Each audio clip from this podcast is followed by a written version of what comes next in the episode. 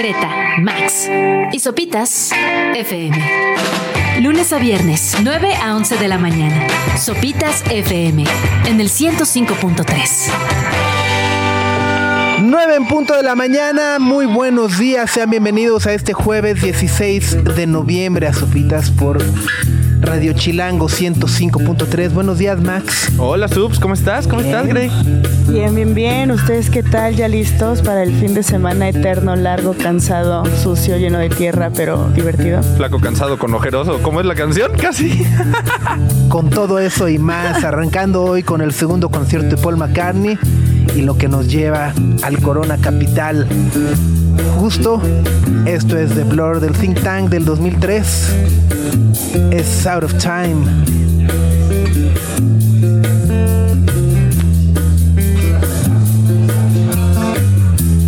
Where's the love song? De las que ha estado tocando Blur a lo largo de su reciente gira, esperemos que suene en el Autódromo de los Hermanos Rodríguez este fin de semana. Ya hay horarios, ya hay boletos, ya hay, estamos listos, cree. Sí, ya, o sea, ya es mañana. O O sea, sea- si no estás listo, pues ya, O sea, ya ni vayas, güey. ya te fregas. Ya ni pa' qué. Ahórratelo. No, no es cierto. Pero sí, ya mañana ya anunciaron a qué hora abren las puertas. Ahí vayan checando sus horarios, vayan armando sus rutas para que tengan todo listo y en orden. Abren a la una de la tarde. A la una de la Las tarde. puertas del Autódromo Los Hermanos Rodríguez. Y bueno, ya lo hemos platicado. Los primeros actos o artistas empiezan a tocar por ahí de las entre Dos y 2.30 y media. 2.50, Ajá. ¿no? Dependiendo del día, vayan checando los horarios. Y bueno, también quienes preguntan por los ganadores de los cinco abonos sencillos eh, Plus que regalamos el día de ayer. ¿Dónde están los ganadores? Los ganadores, los nombres de los ganadores los encuentran en la justo en la nota que tenían que meterse para llenar el Google Form y fueron Andrés Eduardo Montero González, Víctor Hugo Campuzano Pineda, Juan Carlos Patiño del Carmen, María Desiree Velázquez Molina y Alejandra Pascasio Lugo. Órale. Pues ellos van a ir solitos. Si búsquense en redes si los, o algo si los- así. si los conocen, échenle un mensajito de líder. Brother, yo también voy. Yo Si quieren, nos vamos juntos. Pero pues si no estás en zona plus no vas a Ah, estar no, conviviendo. sí, ¿Estás no, de acuerdo? No, no, no, de acuerdo. Era de un gran premio. Sí, como en pase escolar, que vayan haciéndose amigos, que se agarren de la manita, no se suelten y ya. Exacto, y bueno, muchas, muchas gracias a todas las personas que participaron, que fue un titipuchal, como dicen las Sí, tías. fueron un chorro de personas las que estaban eh, motivadas para llevarse estos abonos sencillos plus. Entonces, muchas gracias por haber participado, por toda la, la pasión que le Ah, metieron. sí, por la diversión, por la consideración. Por ejemplo, Armando Cuevas Cabrera dice, buenos días.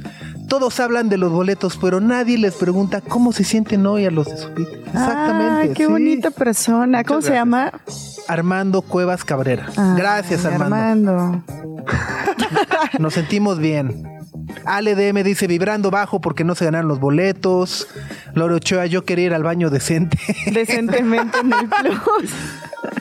Ahora no te vas a poder sentar. bueno, pero, pero puedes llevar papel, ¿no? Papel Pues sí estos puedes entrar, ¿no? O sea, de estos paqueti- paquetitos de pañuelos desechables. O sea, sí te El dejan entrar, ¿no? entró otra vez a la transmisión. Ajá. Paquetito de pañuelos desechables, esos sí pasan. Digo, no te va a servir para tapizar porque si no se te va a acabar en la primera sentada, pero pues hora de trabajar las piernas. Bueno, pues justo, ya estamos listos. Y bueno, hoy ya lo decíamos con el segundo y último concierto de Sir Paul McCartney en el Foro Sol. Arranca a las 9 de la noche. ¿Hoy sí vas tú? Hoy, hoy, Ahí estar. voy, sí. Este, arranca a las 9 de la noche. Váyanse tapados. Sí. Que el, el aire se pone. También al corona. También Vayan al agarrando corona. Parece que no va a llover, pero ya salió como el pronóstico del clima en la ¿Va Conagua y van a pegar nublado? dos frentes fríos este fin de semana, como que se nos van a juntar. Ah, hijos. Uno de la izquierda, otro de la derecha, entonces probablemente no citamos lo duro, nomás lo tupido. Ok.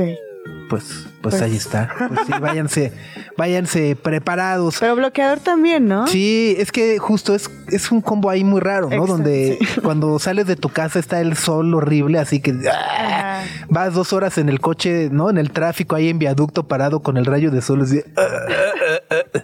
¿no?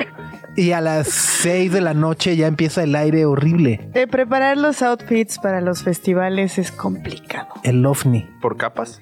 y ya. Pues mira, entre comodidad, en que te tienes que ver cool, Ajá. obviamente. ¿Siguen estando de moda las botas? ¿Ir de botas a los festivales o ya? Sí, es que son cómodas, ¿no? Digo, depende No sé. de tus botas, pero yo he ido de botas y es la mejor decisión que he tomado en mi vida. Ok. Yo pensaba ir en Crocs este ya. ya llegué a ese punto de mi vida donde de, pues, ¿y si voy en Crocs? Pues no, siento que se Y te que la va foto del Instagram de las rodillas para arriba y ya No, remedio, nadie sabe Pero se pueden quedar, se me se puede atorar en el pasto, Se te va a ¿verdad? doblar la pata por las piedras y así los Ajá. crocs no son a prueba de terreno. Sí, del pasto, sí. Piénsalo ok, bien. Crocs cancelados, ok. O sea, Bueno, ni siquiera es una decisión de moda, es. tenis, tenis de tacón. Que, los que van con tenis de tacón. No, eso es un crimen dentro y fuera del festival, o sea. eh, coronas de flores. Híjole, no. Ya, muy, Eso ya- muy 2012. Sí. No, deja tú 2012, 2007, man. Muy Lana del Rey no está en el cartel. Ahórrensela. Ok, ok. Eh, ¿qué, qué, qué más? ¿Qué, o sea, ¿qué do's and don'ts hay para los ovnis? A güey? ver, tú, hombre. Eh, Tu hombre. hombre macho. Salió. Heteropatriarcal. Tu alfa. No sé, las camisitas de franela funcionan muy bien Las porque eso te las puedes de quitar y poner, según yo, funcionan. Y tapan. El, el overshirt que le llaman. Ándale, una de esas jala perfecto y ya estás del otro lado. Además, este festival, este Corona, como que el promedio de edad subió un poquito. Y entonces, como que yo tengo la teoría de que todas las personas arriba de 30 van a los festivales de negro. A todos los conciertos van vestidos de negro. Entonces, Oye, ahí está. oye, oye. Me incluyo también. El negro es un color que funciona por siempre. Para siempre. Por siempre y para siempre. Pero sí, la camisita de franela es como. El chalequito. no, ¿Chaleco no? No. Ok, no, bueno, por eso estoy preguntando. no a es ver, campaña. ¿eh? porque, ajá, es que luego hay unos, no, o sea, desde las que se sienten ahí en Star Wars que llevan su chalequito peludo, ¿no? Hasta ahora los, ajá, los que se sienten en campaña ahí política van con su chalequito. Con su acá. chaleco. Ajá. Pero miren, lo importante es que se sientan cómodos. Pero este, pero pues piénsele tantito. Sobre todo los que van solos del abono plus. Piénsenle tantito. Si van a ir a ligar, pues. Ah, sí, el otro día igual en los comentarios andaban diciendo que iban a abrir Bumble ahí directo. Ajá. Ya llegué al Corona. Ajá, no quieres que en el Bumble te vean ahí ya, así tu foto toda producida y en el Corona Ahí todo desvergonzado, ¿no? De Crocs. de Adrián Ramírez dice: el de este año es ir con peinado de Robert Smith. oh, y con, con crepé. Ajá. O sea, de- de- desde ahorita ir haciendo ahí el para el crepé. Sí, sí, sí. Y una chamarra de mezclilla negra. Ah, Puede funcionar. Bueno, las chamarras de mezclilla son frías, ¿no? Yo no las Pues, recomiendo. Ajá, no, no tapan mucho, ¿no? No. O sea, como que son como accesorio. Ajá. Es parte de verte bien, no funcional. Bueno, pues ahí está. Síganos para más consejos de. De moda. de ovnis. Cuídate, Eddie Small. Eh, No, no, no, el Eddie Small ya. No, el- el- no, por ejemplo, es que Eddie Small utilizaría el dress code elegant comfy. Híjole. Anda. ¿Cómo se llama esta? Hoy, me, hoy es que hoy me llegó una invitación así. Ah, acá la tengo, así de dress code elegant, Elegant comfy, Comfy. guioncito abrigado. Ah, caray. Sale- Entonces dije, pues me imagino la familia peluche, ¿no? O sea, es abrigado, elegant, Comfy. pero comfy, pero ajá, Este, es como el Quiet Luxury, ¿no? Ándale. también, también, también. Bueno, son las 9 de la mañana con 12 minutos. Es jueves de música, deportes y series de televisión. Y esta mañana nos van a estar acompañando por acá Tessa A y Jack Hades. Eh, obviamente Tessa ya es la actriz y cantante que todos conocemos y Jack Hades es de Capital Digital para presentarnos la nueva miniserie de Cartoon Networks y Pictoline, La vida secreta de tu mente. Y hoy vamos a platicar también del mundo deportivo, pero algo que se mezcló con la política, porque ayer en el Senado de México se empezó a aprobar poquito a poquito una reforma para la igualdad salarial en el deporte, en todos los deportes de México, pero la Liga MX femenil sacó ahí un comunicado medio sospechoso, medio enredado, como que no quieren. Entonces vamos a hablar con Sergio Ramírez de Sopitas Deportes para que nos explique qué onda con esta iniciativa de igualdad salarial, cómo funciona, qué plantearon y pues cuál es el pleito de la Liga Femenil Mexicana. Y ya finalmente, después de varios días de espera y de que se las debíamos, ahora sí vamos a poder hablar de The Killer de David Fincher, su último largometraje, que está disponible en Netflix. Vamos a hablar de por qué es una de las películas más destacadas de este 2023 dentro de la filmografía de este director y pues todos los detalles de por qué vale la pena verla. Así es. Vale la pena verla. Súper sí. Ahí está. Ahí está. bueno, pues si no van al corona, también. ajá, Ah, es un gran plan. Es un buen plan. La vida ¿no? secreta de tu mente, The Killer. Ajá. Sus ojitos de huevo también. Ojitos de huevo que, se estrena mañana. etcétera, etcétera, etcétera. Greta, Max y Sopitas en el 105.3 FM.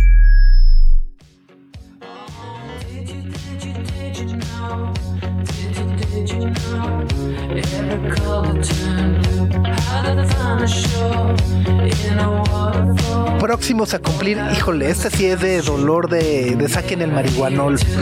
Próximos a cumplir 30 años como banda. Phoenix. Phoenix. Ajá. Ajá, por eso. Ajá. En el 95. Ajá. Pensé que eran más dos mileros. Ah, es que su primer ajá, fracaso- éxito mundial, Sí, digamos, sí. El listomía, fue ¿de en el, fue? El no, y- y- Amadeus ajá, ajá, Phoenix. fue 2001, 2002, pero Ajá. ajá, ya, ya está. Ay. Ajá, sí, sí, sí, el Untitled es del 2000, pero como banda ya estaban. Oh. Ajá. Ajá, por eso es así de ay, ay, ay, ay, ay, ay, ay, ay, ay. Ajá. Y bueno, este año, bueno, no sabemos si este año o el próximo estarán lanzando también este nuevo álbum en el que han realizado diversas colaboraciones, ¿no? Escuchamos la de Beck, escuchamos la de Vini, eh, ahora esta con León Larregui. Y bueno, pues los veremos también en el Corona Capital este fin de semana. Que además, bueno, pues justo, creo que ayer decíamos, ya es 15, 16 de noviembre, empieza eh, pues ya la época de aguinaldos, fiestas, todo, ¿no? Posadas, cenas navideñas. Sí, sí, sí, sí, sí, sí. Y luego justo leía por ahí que hay una nueva app que te permite eh, o te permitirá saber si estás lo suficientemente jalao como para, ¿no? Ajá. Eh, para detectar si estás borracho con, con tu voz. La, la app es una locura. Todavía no se estre- o sea, todavía no la podemos descargar. O sea, para esta Navidad pruebas. todavía no nos va a servir. En esta Navidad no, a no, menos no va que a prevenir de que le hables a tu ex de sí le extraño son las chelas. No, no. Esta app te va a decir, ajá, Son las chelas. Compa, no lo haga. Como- ajá, si ve que estás escribiendo con un ojito cerrado, te va a decir, por favor, no. No, pero la app está increíble, de verdad.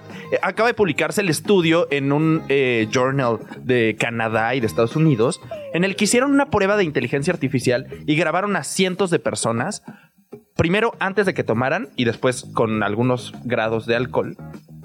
Y pudieron determinar que con solo escuchar tu voz un segundo podían notar cómo cambiaba tu patrón de hablar si estabas borracho. Entonces, si grabas una nota de voz en esta aplicación de 5 segundos, puede determinar con un 98% de efectividad si tomaste, si no tomaste y cuánto tomaste. Órale. o sea, hasta el cuánto, hasta te la- o sea, va- voy a llegar a la casa y me van a decir, a ver, sóplale. No, nomás me eché dos, no, así. El mamá nomás le eché una copa, no sé qué le echaron al hielo. A decir, "Eh, a ver, háblale aquí al app y te va a contar las cubas. Exacto, así Ah, de, ay, ya- me tomé eso ya una. no me latió tanto, ¿eh? Hay unos profesionales del chupe que saben modular la voz así, severo. No sé si pueden O engañar sea, a no, la no son profesionales artificial. de la locución, del habla, no, son profesionales del chupe, del vicio. El O vicio. sea, si yo me trabo sobrio, no voy a pasar ese examen, pero Señor, usted está muy borracho. Solo estoy haciendo la prueba. Pero no, está increíble esta aplicación. Está trabajándose en Estados Unidos y Canadá y el 98% puede decirte qué tanto y según la aplicación va a poder tomar medidas activas para lo que tú le digas. O sea, puedes decirle, si me paso de tanto nivel, no me dejes hacer llamadas. Si me paso de tu este, bloqueame los mensajes. O sea, te bloquea la función de hacer llamadas. ¿Tú sea, lo si tú puedes le di- determinar? Ajá. O sea, es como no confiar en ti mismo también, pero tú le puedes decir, Entonces por ahí favor. ya tienes un problema, Ajá. ¿no? Sí. Y, y obviamente sirve para decirte, a partir de este momento, pues no manejes. Ajá. Que Digo, lo es cual lo- es muy bien. Esa. Eso es lo importante. Ya llamarle a tu ex. Lo vas a hacer eventualmente. De todos modos, la, ver- Borrachón, ¿no? ajá, la, la vergüenza ya. Ajá. ¿No? no te quedará alguna, de todos modos. ¿no? La dignidad desaparece de otras formas. ¿no? Exacto, ¿no? Radio Chilango. Give it up for Sammy the Salmon and his amazing salmon dance. Que se arme el Ah, trenecito con los Chemical Brothers ahí en The Salmon Dance, ¿no? Ahí estábamos, domingo en la noche. Hijo, siempre los ponen en domingo.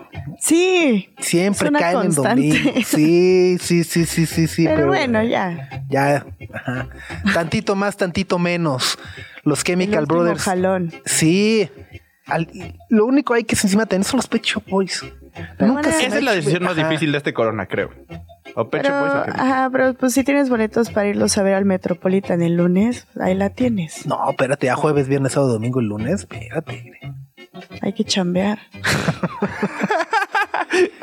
O sea, porque tú sí tienes boletos para ir el lunes, pero los dices, "Ah, no, está fácil la decisión. Si voy". tienes boletos, pues sí, es en el Metropolitan que nomás caben tres mil. No, miren, si no hubiera esa presentación de lunes en el Metropolitan, en el Corona, yo habría ido a ver a los Pet Shop Boys, porque los Chemical Brothers son más regulares aquí que los Pet Shop Boys. También bien. Pero sí, no sé, no sé. ¿Tú todavía no te has decidido? No sé, sí, no sé. Ay, está, Aparte, los Chemical traen nuevo disco, entonces. Sí, pero los Pet Shop también son los Pet Shop. Además, creo que nunca los he visto bien. ¿No? No, yo tampoco, entonces. Yo los vi en un... ¿Vieron un corona o un vive o algo así? No sé. No, aún vive no. No, ¿verdad? Te andaba inventando. Entonces creo que los vieron corona hace unos años. A los Pet Shop Boys. ¿Formaron parte de un Corona? Creo. No, Yo creo que estás inventando, no estás inventando por convivir. Te estás No. haciendo el muy, muy Max. A ver, ya está googleando, a ver. 2016. En el Corona. En, el do- en el- la noche del sábado. Del Corona. Ajá. Mira. Ah, ¿verdad? Órale. Te Oye, ganaste tu lugar en ah, es este que era contra los Killers. ¿Esa vez? Ajá. No, pues los Pet Shop Boys. ¿Verdad? Mil veces. En 2016, no, no sé si dirías eso, ¿eh? No, sí. Nah, no lo sé. Por siempre los. El chat de YouTube me está apoyando. Mav y Samo dicen que ellos también irían por los Pet Shop. Sí. Pues ya veremos. Ya veremos, ya veremos. Bueno, el día de ayer ya nos estabas contando, Max, el desbarajuste que se armó en la Liga Femenil de Fútbol a raíz de una iniciativa que se aprobó en el Senado, eh, que me parece que además justo el error parte o, o el relajo parte eh, de cómo se le llama la iniciativa, ¿no? Porque se dice, es una reforma de equidad salarial para las deportistas. ¿no? Exacto. Y entonces ahí todo el mundo dice, pero ¿cómo? ¿Cómo? O sea, eh, incluso hasta los dueños de los equipos por ahí se le iban a decir de, no, es que es imposible que, no sé, que una jugadora del América gane lo mismo que Quiñones, ¿no? Bla, bla, bla, bla, bla. Y al final, en realidad, lo que pretende esta iniciativa es un poco eh, sentar las bases para tener un, condiciones mínimas, ¿no? O sea, que tengan seguridad social e Infonavit, que puedan este, eh, tener un salario base, eh, que no, porque también esos mismos dueños que hoy se quejan de, no, espérense, no sé qué, son los mismos manchados que les pagan 300 pesos a las jugadoras, ¿no? Este, y casi, casi de si quieres venir a entrenar, págame. Por, el salario mínimo en la Liga Femenil de México es por ahí de 3.700 pesos. Para una futbolista profesional. Exacto, ¿no? Por ahí. Entonces, bueno, pues justo para platicar un poco más del tema, nos da mucho gusto saludarte, querido Sergio Ramírez de Sopitas Deportes. ¿Cómo estás? Bien, bien, muy bien, muy contento. Sí, feliz, qué gusto saludarte, Sergio. Sí, a mí también, me encanta estar aquí, son el mejor programa. Lo sabemos, Sergio, lo sabemos, muchas gracias. Sergio riéndose. No, ¿Qué está a ver- pasando? a ver, toma dos, ahora sí. Dios? Ahí está, Serge. A ver, ¿ahí me escuchan? Ay, te escuchamos perfecto. ¿Cómo andas? Todo muy bien. Eh, no sé, de pronto me cambió un poquito la voz hace ratito, ¿no? Un gallo. sí. Pero las verdades Sí, son sí, las sí. verdades. sí, sí, expresaste todo lo que quería decir. Oye, pues justo, a ver, cuéntanos este desastre o este relajo, una polémica, no sé si innecesaria, la que se suscitó el día de ayer tras esta reforma a la ley del trabajo, donde se propone un salario base para las mujeres deportistas y que de alguna u otra manera acaba convirtiéndose en la reforma de igualdad salarial, que me parece es, es lo mismo, o sea, son similares, pero no es lo mismo. Sí, creo que acabas de dar en el clavo, Subs, en el aspecto, en varios aspectos, ¿no? Porque no es una, una reforma a la ley salarial de la Liga MX femenil, sino es una reforma o una iniciativa de reforma para la ley federal de trabajo, o sea, eh, en favor de las y los deportistas, ¿no? A partir, eh, bueno, a partir eh, de, de una base salarial, como también mencionabas, no es que... el siguiente semestre, el 2024, Charlín Corral vaya a ganar lo mismo que Guignac, sino que se parte de una base salarial. Es como colocar un tope eh, inicial en cuanto a salarios, una base salarial. Y creo que ahí radica muchísimas eh, dudas, ¿no? Muchísima, muchísimas interpretaciones. Y al final de cuentas, quien ha quedado mal parada en cuanto a imagen, desde mi punto de vista, es la Liga MX femenil, ¿no? Tal vez en esta, en esta circu- circunstancia, en esta situación de no leer detenidamente de qué va esta, esta iniciativa. Ahora, justamente hay que aclarar, es una iniciativa. Y Max también nos podrá aclarar un poquito en ese, en ese sentido en cuanto al proceso. No significa que ya esté aprobada una ley o, que el día de mañana ya aparezca una reforma precisamente en la ley federal de- de- del trabajo. Y bueno, hay varios aspectos, varios puntos también y contradicciones entre senadores y datos de la Liga MX femenil que nos hacen pensar muchísimos eh, eh, aspectos, ¿no? La parte, por ejemplo, de eh, el, salario mínimo que también hacía referencia a Max. Él decía que, según también datos de Napoleón Gómez Urrutia, que es senador de Morena, que las jugadoras en promedio, las jugadoras de la Liga MX femenil están ganando cerca de 3.700 pesos, mientras que el promedio de un jugador de la Liga MX varonil es de 643 mil pesos.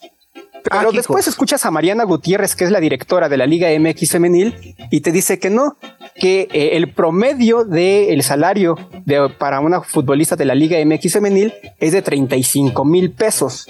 Honestamente, Híjole. si nos vamos, si nos vamos y nos analizamos aspectos de, equipos como eh, el Atlético de San Luis, como Mazatlán, como Necaxa, honestamente no creo que el promedio de, en cuanto a salarios de las futbolistas sea de 35 mil pesos cuando ni siquiera tienen playeras en el caso de Necaxa, con el corte de eh, para ellas, para, para jugadoras. Están ellas disputando, o estaban, ya, ya, fueron eliminadas, eh, estaban disputando el torneo con prendas de, de las que sobraron del equipo varonil, más o menos confeccionadas al corte femenil.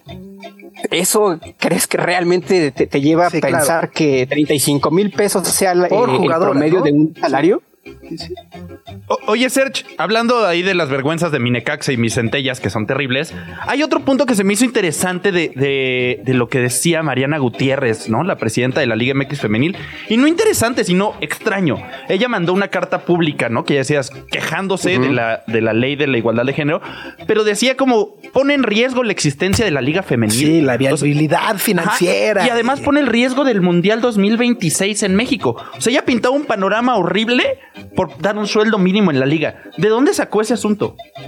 Habrá que preguntarle directamente a ella, ¿no? Porque, eh, primer lugar, hay que aclarar, ¿no? La parte de, eh, ¿está en riesgo realmente eh, la organización del Mundial del 2026 y la candidatura del Mundial 2027, el Mundial femenil, por hacer una reforma a la ley federal del trabajo?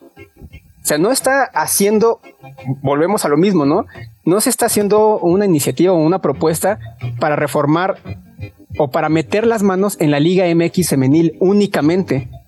Es una iniciativa para reformar la ley federal del trabajo a nivel eh, deportivo pero en general, no solamente fútbol, no solamente Liga MX. No, el gobierno, por así decirlo, no se está metiendo con la Liga MX nada más, sino eh, con sus eh, Sí, con bueno, su propia ley federal de trabajo. O sea, va, va no solamente para futbolistas, va para boxeadoras, basquetbolistas, tenistas, este, para todos, para todos los deportistas profesionales, ¿no? Justo. Y, y me parece que es, es, es justo, ¿no? De, de pronto poner una, al menos una base, ¿no? Eh, es, eh, al inicio de esta, de esta, de, ese- de este aspecto, porque también hay que poner en claro también que en la Liga MX femenil no solamente es Tigres, no solamente es América, hay eh, equipos que están de eh, 10, tal vez 10 escalones abajo eh, en, este, en esta evolución de la Liga MX femenil. Hay equipos que realmente no han evolucionado. Hay jugadoras que tienen eh, o, o están compitiendo con eh, aspectos de desigualdad entre ellas mismas.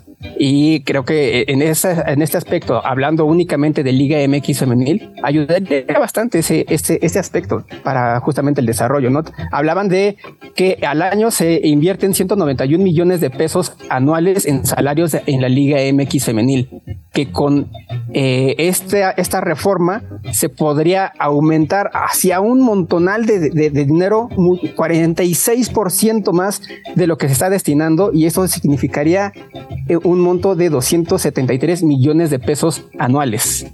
Realmente esa es una gran diferencia. Si nos vamos también, por ejemplo, a, comparar la inversión que hacen otros equipos eh, en Europa, en concreto Barcelona, Barcelona destina al año 7.7 millones de euros a su equipo femenil.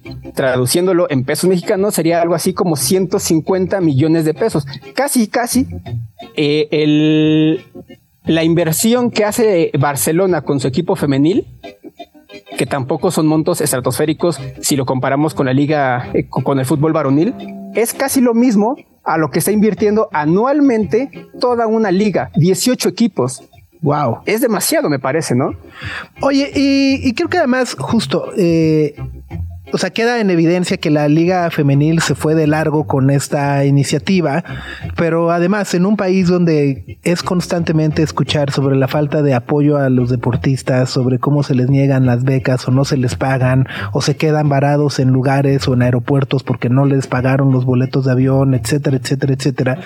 Justo tener una conversación pública y abierta donde ayude a sentar las bases para que justo se le reconozca como una profesión, ¿no? Que es lo que es, que les brinde, que, pues, que les brinde de nueva cuenta, el seguro social, el Infonavit, que puedan tener eh, justo pues eh, una jubilación en algún momento, que puedan garantizar un servicio médico, días de descanso, tener reglamentos contra el acoso, etcétera, etcétera.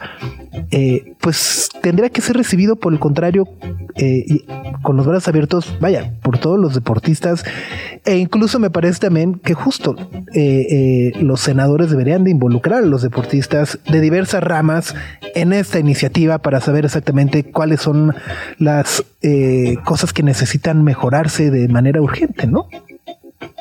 Sí, creo que no, no solamente se tendría que quedar con directivos. Eh, habrá que escuchar, por ejemplo, la voz de alguna futbolista de estos equipos, ¿no? De Necaxa, de, Atlético de San Luis, Mazatlán, Santos, eh, que, que pasan por, por desapercibida. Eso, esta es una liga pues, prácticamente de cuatro, cuatro clubes. A lo largo de la historia de la Liga MX Femenil solamente hemos tenido cuatro equipos eh, campeones o campeonas. Y, no sé si, te, si recuerdes, Subs, Max, Greta, eh, en septiembre de 2021, COFESE aplicó una multa de 177 millones de, de pesos por prácticas ahí como que de eh, monopolio, ahí Sí. eh, este aspecto de, de- del pacto de caballeros. Sí, sí. Y creo que ese también es un, un antecedente importante como para poner las cosas eh, o a- arrojar algunos datos que nos den un panorama mejor de cómo ha sido esta evolución, evolución entre comillado de la Liga MX femenil. Eh, eh, eh, cuando salió esta, esta multa, se dio a conocer que a- había como una especie de pacto para que se le pagaran a las futbolistas un tope salarial de dos mil pesos a aquellas jugadoras mayores de 23 años. Las menores de 23 años recibían 500 pesos mensuales. Y las jugadoras sub 17, parece, parece chiste, eh, eh, únicamente apoyos para transporte. Después evolucionó esto en 2016-2017. Después evolucionó, igual entrecomillado, en 2018 para que el tope salarial fuera de 15 mil pesos y solamente cuatro jugadoras pudieran recibir un monto superior a esos 15 mil pesos. Esa es, digamos, la evolución de nuestra Liga MX femenil. Ha sido más, más, trabas que apoyos, ¿no? Realmente.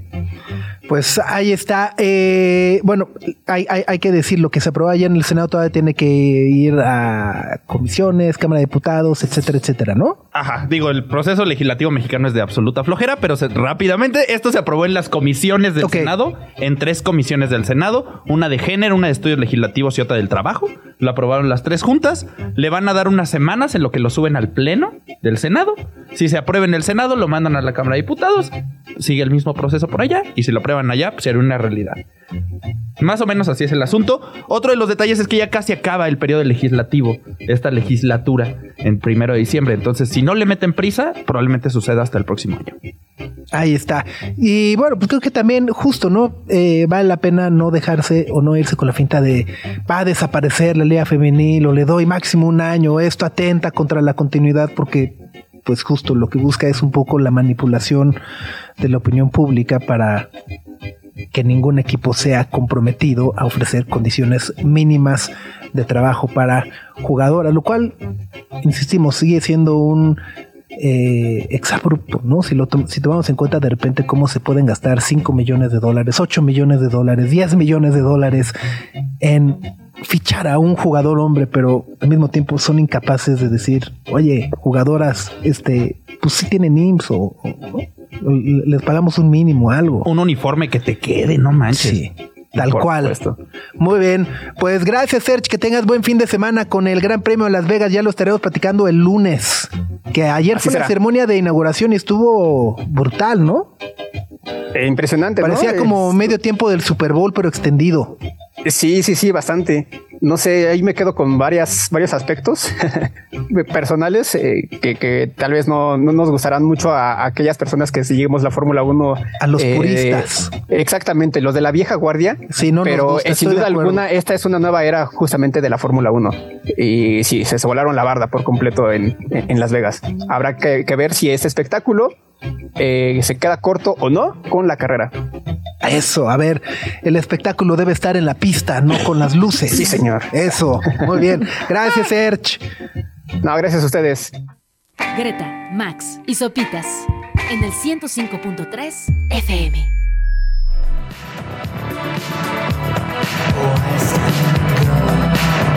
Ah, insisto queda, ¿no? Las chavas de Perisur. De Perisur. Tan, tan, tan, tan, Son los Pet Boys, Western Girl. Y entonados en la cabina. Sí, ya estamos todos a coro, etcétera, etcétera, etcétera.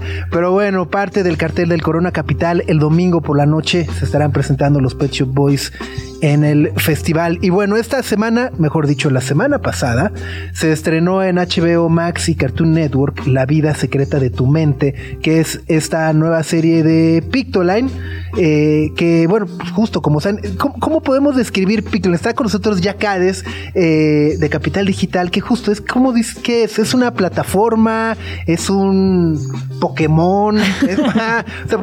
todos conocemos los Bacons, luego sacaron el juego, ahora la, serie animada. ¿Cómo estás, Jack? De lujo, Sopitas, feliz de estar contigo y con todos eh, en este espacio. Y digo, yo lo que te diría es que Pictoline nació puntual. Vamos a platicar de dónde nació y dónde estamos hoy en día y por qué estamos donde estamos, ¿no? Pero en términos generales, Pictoline realmente surgió con estas ganas de compartir información complicada, compleja o de la que estamos viendo en todos lados de la manera más simple posible, de una manera visualmente atractiva. Entonces lo convertimos en gráficos que vuelan. Picto viene de, imagen claramente y line en tu timeline. Entonces ese es básicamente de dónde surge Pictoline. En un momento en donde empezábamos a observar que pues muchos medios de comunicación se estaban quedando arcaicos, que de pronto la capacidad que tenías para ver contenido en .com y todo iba a empezar a bajar y la gente está pasando pasando tiempo en redes sociales, ahí es donde les tenemos que entregar la información. Poco a poco, al igual que fueron modificándose las tendencias en las redes sociales, pasamos ya nada más de elementos visuales estáticos a elementos dinámicos. Lo empezamos a hacer desde hace algunos años y conforme empezamos a ver que el formato animación estaba teniendo un éxito interesante, pues empezamos a, a decidir para dónde irnos, ¿no? Y te diría, Sopitas, que en plena pandemia empezamos a decir, oye, ¿cuál es el sueño de para dónde tenemos que llegar Pictoline? No en los próximos tres años, sino a lo mejor los siguientes cinco, los siguientes diez. Y ahí es donde empieza a abrirse un camino interesante, porque dijimos, mira, en la parte visual y literaria nos encantaría tener una oferta de libros. Y exploramos y desarrollamos un camino y hace algunos meses lanzamos un primer libro que se llama Podría ser peor.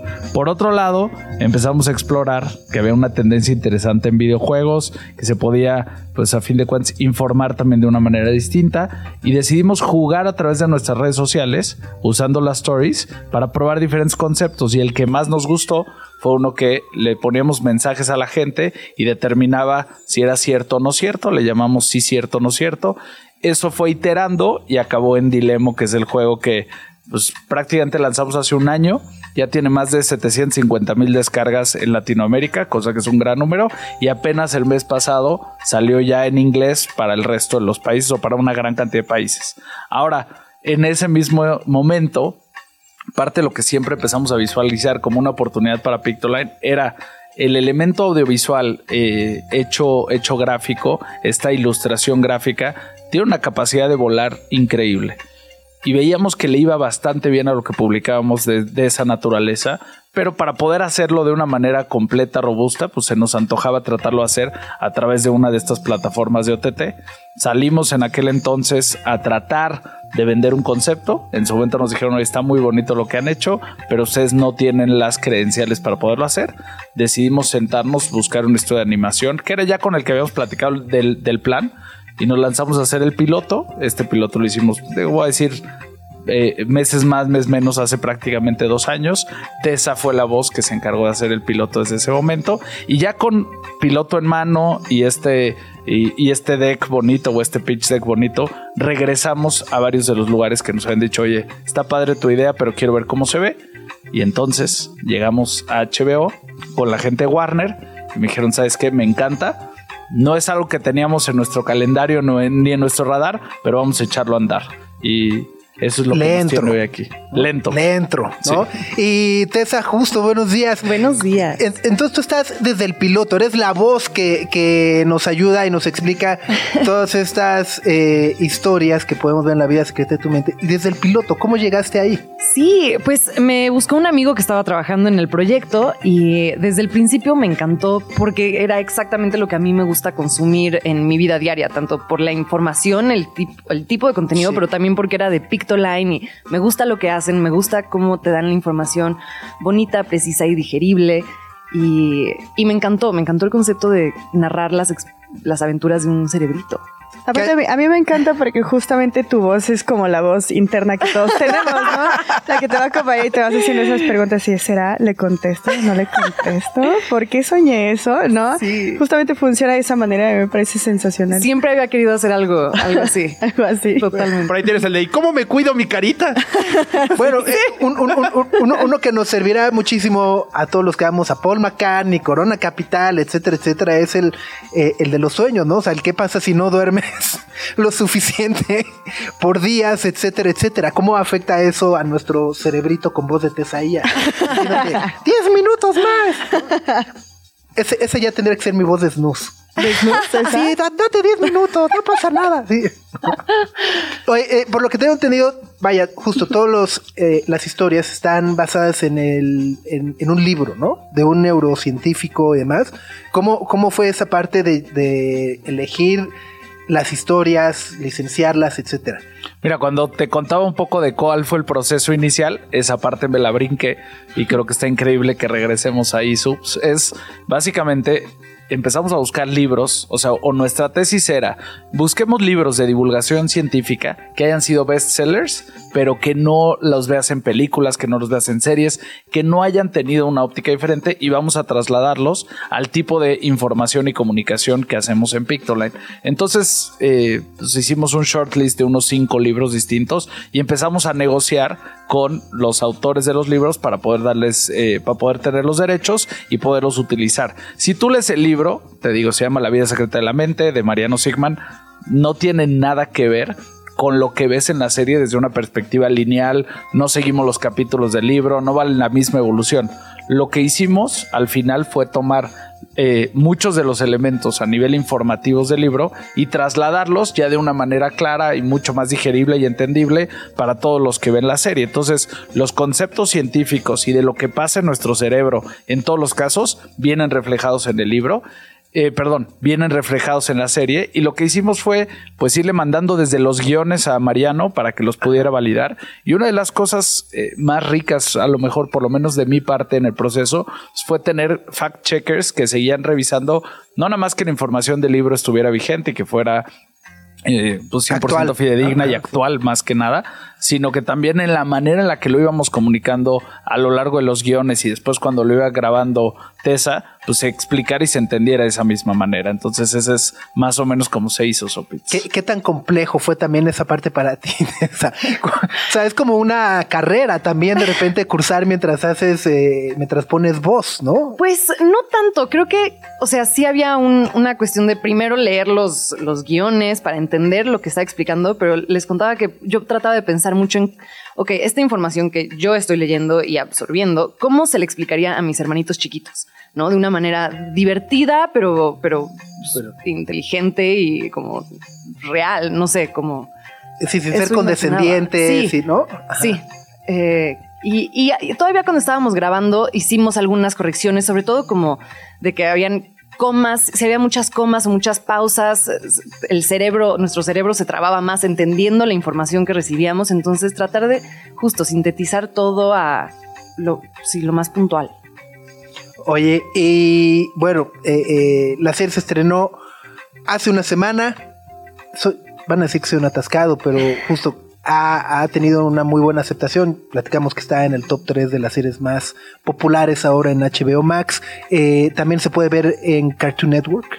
Se puede ver en Cartoon Network, pero van sacando un episodio por semana y lo, lo, te lo puedes encontrar a lo largo de los días en diferentes horarios. Empezó el mismo viernes de la semana pasada a las 7 de la noche, fue la primera vez que mostraron un episodio. Ese mismo ha estado dando la vuelta hasta hoy jueves, perdón, sí, es jueves. Ya no sé ni en qué día vivo. Sí, sí, estamos dices. igual, estamos Yo no he igual. dormido igual que tú, ¿no?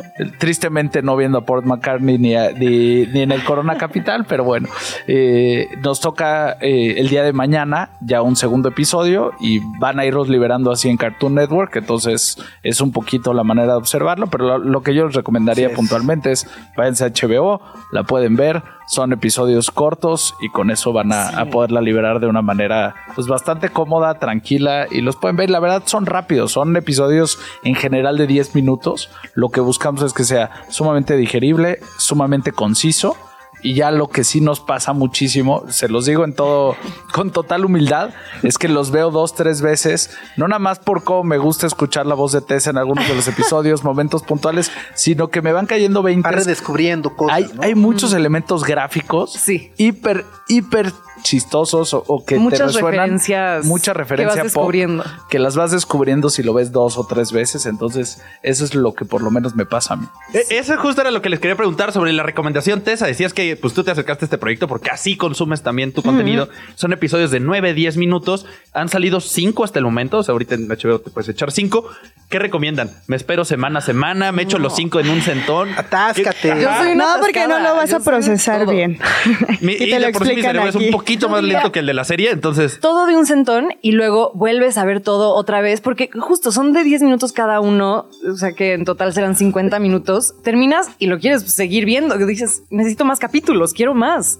Ya, ya, Mucha además, gente me ha escrito de que necesitamos un, así unas específicamente acerca de la vida de los adultecentes. Oye, quiero uno acerca de la menstruación. Oye, hay, hay, hay justo, justo iba a eso, ¿no? O sea, dura, duran 7, 10 minutos por ahí creo que es, eh, o sea, en el desayuno te lo puedes echar, le pones a los niños, porque además creo que mencionabas algo eh, que me parece muy importante resaltarte, o sea, que es justo también para niños, ¿no? O sea, es, o sea, es para todas las audiencias, pues, no, no por ser un tema a lo mejor neurocientífico y demás, crean que es para señores o para. No, se los puedes poner. ¿No? En vez, en vez de ponerle ahí a los polinesios, que muy buena onda polinesios, no los queremos cancelar, ni mucho menos, pero este, su- no, mientras desayunen, ahí se van, aprendan algo. Sí, yo, yo decía también como que es, es para niños, o sea, sí, los niños lo pueden ver y entender y todo, pero también creo que ya estas nuevas generaciones de adultos somos más adultecentes y somos niños que nunca crecieron y seguimos amando las caricaturas y seguimos amando que nos den información con dibujitos bonitos. Entonces, no siento que se restrinja solo a niños la audiencia, sino que sí es así un espectro enorme. Nunca es demasiado tarde para aprender acerca de tu mente. O sea, yo te puedo decir, ah, perdón, dale. No, no, no, es que justamente son dudas que surgen. Ayer estaba pensando, ¿cómo funciona cuando hablas otro idioma? ¿Lo haces en español y luego lo traduces al idioma en que vas a hablar o ya lo traduces en automático? ¿Cómo será ese proceso tan complicado como para hablar otro idioma? Una pregunta estúpida a la una de la mañana, ¿sabes? Pero también ah, o sea, así pasó justamente y dices, bueno, ¿qué pasa cuando no duermo? Si duermo 12 horas después de desvelarme, ¿recupero realmente esas horas? Son preguntas que todos nos hemos hecho, sobre todo cuando somos adultos y estamos así como divagando y está increíble que en 12 minutos te lo expliquen y que no sean con términos científicos que honestamente no vamos a entender y que sea digerible, que sea divertido y que lo puedas ver con cualquier persona. Es que eso que te refieres, Gre, ocurre en el hipotálamo. es por un fusión en el hipotálamo, ¿no? Mira, lo que te diría que ese fue parte de lo más enriquecedor y lo más retador de hacer la serie en general, Claro. ¿no? Porque igual, volvemos desde nuestro origen en Pictoline, estamos acostumbrados a hablarle más millennial y centennial, digamos, y de pronto cuando nos sentamos ya con, con eh, la plataforma que decidió darle vida a la serie de manera puntual y de manera presupuestal, que es Cartoon Network a través de eh, Warner y HBO, pues nos dijeron, está increíble, pero necesito que lo hagas para toda la familia, para que yo lo pueda jalar. No quiero que esté 100% enfocado en millennials y en centennials, sino que pueda ser lo suficientemente amplio, tanto en referencias como en elementos, como en el guion puntual o en qué palabras eliges para que pueda funcionar. Y eso, te digo, fue retador, fue hiper, eh, pues, hiper interesante y creo que justo sí se logra ese resultado al final. Me pasa, les decía el otro día, digo, ya saben que uno le gusta presumir, entonces de pronto se lo mandas a la suegra, la suegra lo ve y me manda, híjole, mi episodio y, eh, favorito es el de la conciencia, me encantaría que en la escuela le enseñaran ya así a los niños, sería mucho más sentido, pero me siento con chavitos de 12, 13 años y me dicen, híjole, este mensaje de, hola, ¿qué haces? Me, me resonó tremendo y llevo todo el día pensando en si contesto o no contesto. Entonces creo que se logró muy bien en estos episodios tener esos elementos puntuales. Justo, ¿algún episodio favorito que tengas, Tessa? Y el que no va a salir nunca. Sí va a salir. Vas a ver que sí. Ah, Es que hay un, hay un episodio que habla justo acerca del talento y de cómo nadie nace con, con él, sino que se desarrolla con, con la disciplina. Pero está en, está en pa- pausa. Ok, ok, ok. Espérenlo. ¿Tú, Jack? Yo te diría, vamos a hablar de los que están y no de los que vienen, porque los que vienen va a ser van a ser tremendos, pero de los que están creo que mi favorito es el de los sesgos. Ok, que, es, Eh, que es, ajá. Me es gusta brutal. mucho el approach que, que le dimos al final de cómo está la casa y cómo tienes eh, historias y están el amigo de la infancia, pero está alguien que no conoces, está eh, una vinculación que tú tienes negativa a un personaje en particular, entonces te imaginas que él es el que hace algo malo en el capítulo y a la hora de la hora vas entendiendo cómo, eh, cómo funciona nuestro cerebro en ese sentido, que eso es lo, lo más padre. Y, y está increíble poderte hacer esas preguntas después cuando te enfrentas a una situación en la vida en donde tienes que elegir en este espacio quién es quién, por quién, por qué cada quien y por qué mi cabeza piensa que Sopitz es de la manera A, que Greta es de la manera B, que Tess es de la manera C y nos vamos de esa forma. ¿no? Buenísimo. ¿El resto de capítulos cuándo sale? El resto de los capítulos, esa sí es una pregunta para alguien que no vino hoy. Ok, ok. Es, es para la gente de HBO. Vamos a poder dar. Mira, la fecha del 10 de noviembre la quería yo compartir desde hace mucho Ajá, y no me sí, dejaban. sí. Entonces es de las pocas cosas que todavía no puedo, no puedo decir, pero si nos ayudan a presionar, seguramente será pronto. Exacto. Próximamente, muy bien. Pues Tessa Jack, muchas felicidades, muchas gracias por venir y pues ya esperamos los siguientes capítulos, temporada 2, temporada 3 y Sí, bueno, seguramente viene el almanaque, ¿no? De, de, de Pictoline y la Bienal de Diseño. No, y te, te cuento algo si quieres de Pictoline padrísimo. Estamos desarrollando un juego, otro, que se llama Ketsi. La base es similar, o sea, bueno, partimos del juego de la viborita, que muchos de nosotros crecimos con aquel ajá. Nokia, pero lo estamos haciendo a partir, Ketsi viene de Quetzalcoatl, eh, obviamente, va a ser una serpiente emplumada con un diseño increíble, eh, o sea, encontramos un ilustrador mexicano espectacular para eso, y va a haber dos modos de juego, un modo, el de la viborita tradicional, la diferencia es que todo- va a haber un, un muy padre storytelling respecto a cómo llegó al inframundo y vas a tener que ir recuperando pedazos de la serpiente para llegar hasta el cielo. Cada cinco niveles va a haber un boss, entonces eh, va a estar padre. Ese vamos a tener una versión de prueba el 18 de diciembre y el 31 de enero lo liberamos ya general Oficial. después de el debugging. Entonces eso sería lo que te diría que se viene en los próximos meses. Pues ahí está. Muchas, muchas gracias. Tenemos que hacer una pausa. No sé por qué cuando dicen la viborita yo me imagino el baile. así de, "Ay, la viborita". Señor, ni- señor La nivel, viborita, así de- la Radio Chilango. Hace unos días, hablando de series y estrenos, eh, llegó a Netflix El Asesino El asesino. o The Killer, de David Fincher. de David Fincher. Sí, es una de la, era una de las películas más esperadas del año por la importancia que tiene eh, David Fincher en la industria, en Hollywood y sobre todo porque su última película, la de Mank, que se estrenó, ¿qué? ¿2020, 2021? 2021, ¿no? Ajá, Eh, no. Es la que era blanco y negro, ¿no? Sí, con Gary Oldman sobre el guionista de Ciudadano Kane, con un guion de su papá. Eh, no le fue muy Nada bien, bien, ¿no? fue muy criticada a pesar de haber recibido muchas nominaciones, como que de plano no, no pegó entre las audiencias. Entonces muchos estaban esperando el regreso de Fincher y lo hizo, a mí me parece, con una de sus mejores películas. De plano. Bueno, Sí, justo sí, sí, ha sido eh, recibida y aclamada por la crítica, ¿no? O sea, como que por ahí incluso es muy común ver o leer de el primer gran hit de David Fincher eh, para Netflix, de finalmente, Ajá, ¿no? O sea, sí, sí, sí. arma una película, te estás eh, con Michael Fassbender, además que es uno de mis actores Favoritos. Yo no, yo no he visto la película, eh, no he visto The Killer, he leído los reviews. eh, tengo ganas de ver a Michael Fassbender, por supuesto. Pero cuéntanos un poco de qué va, Gre. Sí, pues em, como su nombre lo indica, Michael Fassbender interpreta a un asesino a sueldo que la película arranca con un trabajo en París Ok. y todo el tiempo son como monólogos internos y reflexiones de cómo funciona su dinámica como un asesino a sueldo. Dice, no improvises, apégate al O plan. sea, la vida secreta de su mente. Ajá, de su mente, de la mente de un asesino. De su mente de él.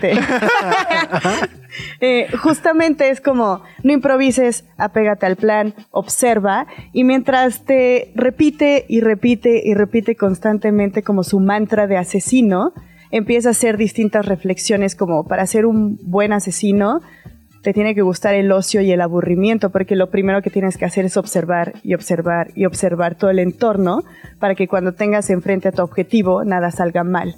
Y habla mucho, por ejemplo, del cansancio físico que viene de no hacer nada y solamente observar, ¿no? Entonces él contrata, ya saben, como un espacio de coworking frente a un hotel de lujo y literal se sienta horas a ver el cuarto en el que va a estar su objetivo. Entonces, ahí empieza a hacer como muchas reflexiones, la voz de Michael Fassbender es como monótona todo el tiempo, entonces te empiezas a adentrar en la mente de este personaje y de repente llega a su objetivo, él te está platicando como todo el proceso, vas viendo cómo va armando su rifle, su, Su arma. su arma, Ajá, ajá, Ajá. y falla. Falla falla en el objetivo y todo se vuelve un caos. Entonces todo este O mantra sea, es de... una película de inspiración, de que si fallas, vuelve a intentarlo. no, que, que- que nada te detenga. No, y es muy interesante porque se desencadena todo un caos. Jamás te dicen si es un buen asesino o no. Pero el objetivo que tiene enfrente es muy importante. Entonces podemos entender que, pues quizás sea uno de los mejores asesinos de su agencia, porque el objetivo es muy importante. Pero ¿han visto un partido de tenis? Cuando un tenista va ganando, Sí. va súper bien y falla una y pierde el partido. Ajá, sí, sí, sí. Así funciona la película. O sea, va bien, todo va haciendo muy bien su trabajo, se va desarrollando, falla una vez y ya no le sale nada bien. Pero pues si eres un asesino y no te sale tu trabajo Ajá. bien, lo que pasa es que tienes que sobrevivir porque los que te contrataron te van a matar. Oye. Porque sabes muchas cosas, porque eso. Entonces, Ajá. De eso va la película. De repente tiene unas partes como muy monótonas y muy lentas en la edición, pero de repente es un hype enorme al que te lleva David Fincher cuando justamente este personaje está tratando de sobrevivir, porque va escalando en las jerarquías de poder, ni siquiera de un mundo criminal, sino de un mundo corporativo, que lo que te da a entender Fincher es que funciona como cualquier otro. Por ejemplo, si eres un contador que forma parte de una empresa y tienes un error, generalmente pues escalas como con el jefe que te va diciendo, te regañan, te descuentan el día y demás, pero lo que pasa es que si eres un asesino, no escalas, sino te van matando. Entonces lo que él tiene que hacer es escalar hasta llegar al último pico Peldaño. de esa jerarquía de quien lo contrató justamente para matar a la persona y ahora contrató otros asesinos para matarlo a él. Wow. Entonces, eso es una crítica, a mí me parece muy, muy, muy, muy, muy interesante sobre los empleadores, los empleados, cómo los empleados son desechables y cómo a pesar de que Michael Fassbender es el eslabón más bajo de esa cadena, es el que más importa porque es el que dispara el arma.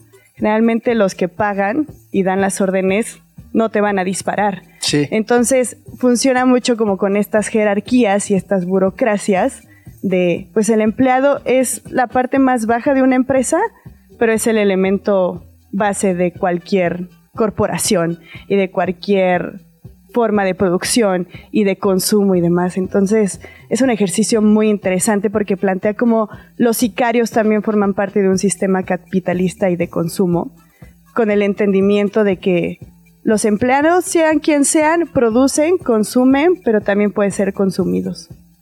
Oye. Ájale. Ah. Ájale. Oye, por acá, desde tempranito, Ajá. Lore Ochoa comentaba en el chat de la transmisión de YouTube y dice, quiero saber qué opina Gres sobre lo que dijo Fincher, que ya dejemos la nostalgia por el cine y el futuro es el stream. Híjole. Yo no coincido con Fincher en esa parte. No, es que dio una entrevista con Le Monde, justamente platicando sobre The Killer y el estreno, y dijo como de, el futuro del cine está como en el modo de producción de una plataforma como es Netflix. Está en el streaming. O sea, básicamente lo que dijo es, dejemos la nostalgia por el cine, por las formas en las que antes Hollywood producía y escribía películas, y apeguémonos más al formato de cómo trabaja Netflix, porque ahí está el futuro del cine. Y, y- y creo que justo también eh, lanzaba por ahí como esta, es- es- este tema de decir, de, bueno, ok, el- el- los cines, o sea, las salas deben convertirse también en un lugar que ofrezca una muy buena experiencia para los asistentes, ¿no? Porque también, hay que decirlo, es muy común que vas a un cine, pero el sonido está medio gachón, este, o luego se traba la película, ¿no? O sea, también la experiencia, eh, y creo que por ahí también, no sé si, bueno, por lo que alcancé a leer en el parrafito ¿no? De esa entrevista y de esa traducción, eh, como que lo que entendí es que se refería mucho a, ok, sí, no va a haber ninguna experiencia que supere estar en tu casa, ¿no?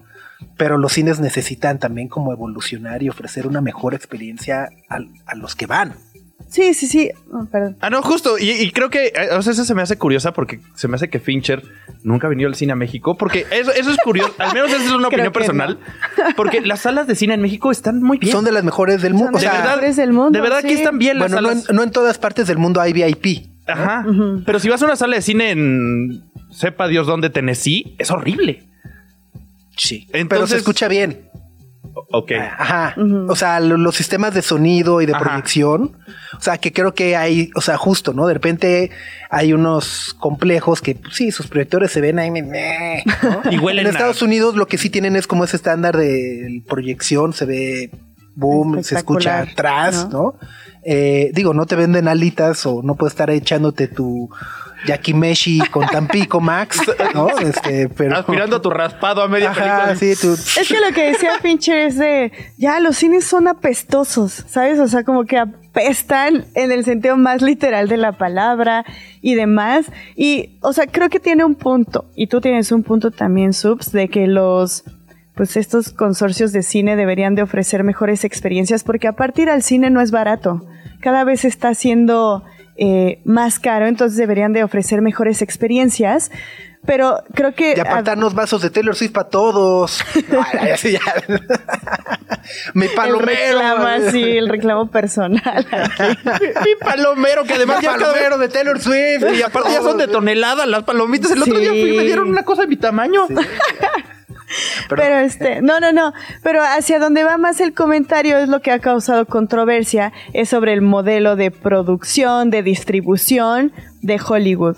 Y él dice que lo que mejor funciona es como funciona Netflix, que es un arma de doble filo porque pues la relación que tiene Fincher con Netflix es ya tiene Sí, o 10 sea, bueno, años y le ha dado todo el dinero que ha querido para realizar producciones como Mindhunter, como Love, Death and Robots. Le dieron presupuesto casi casi abierto para hacer Mank y no le dijeron nada. Y otra vez le dieron un chorro de lana para hacer The Killer sin que le metieran mano como suelen hacer otros estudios. Y David Fincher lo dijo, he trabajado con casi todos los estudios grandes que existen en Hollywood y nadie me ha dejado trabajar libremente como lo hace Netflix. Entonces creo que su comentario eh, es, es un arma de, de doble filo Sí.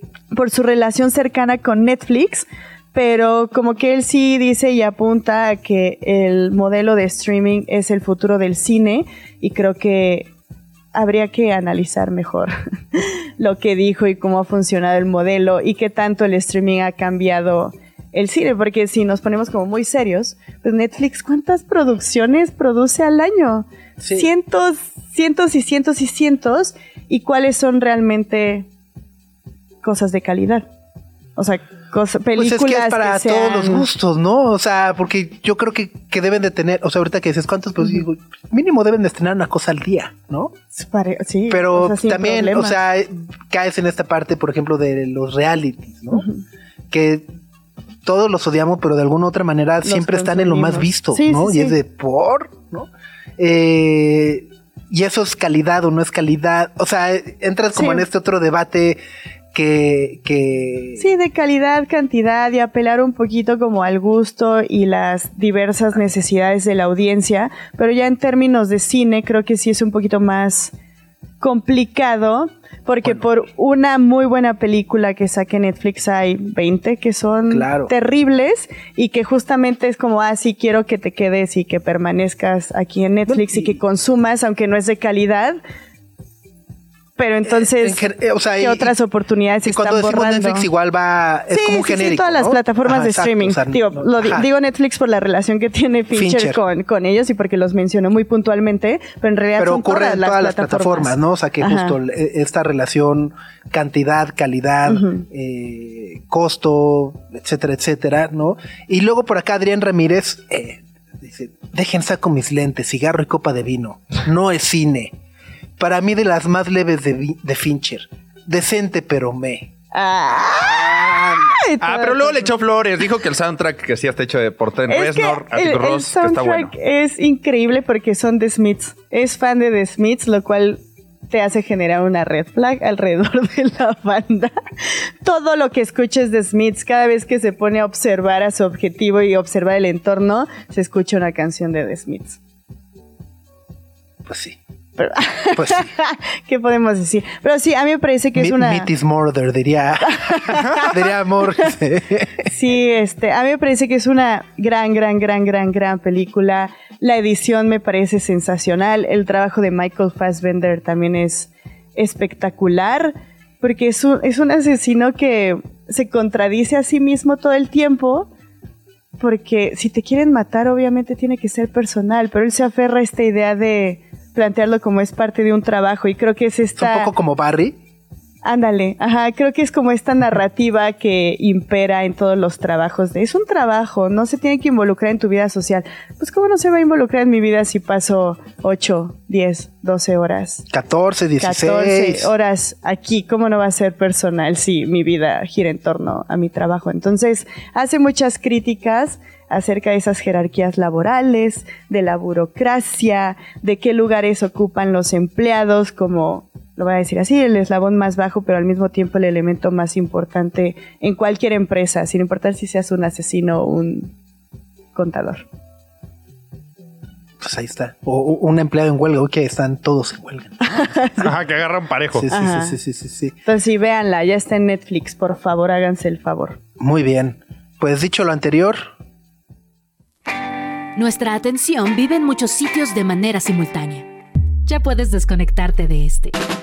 Sopitas FM, lunes a viernes, 9 a 11 de la mañana. Radio Chilango, 105.3 FM. Radio Chilango, la radio que... Viene, viene, ¿eh?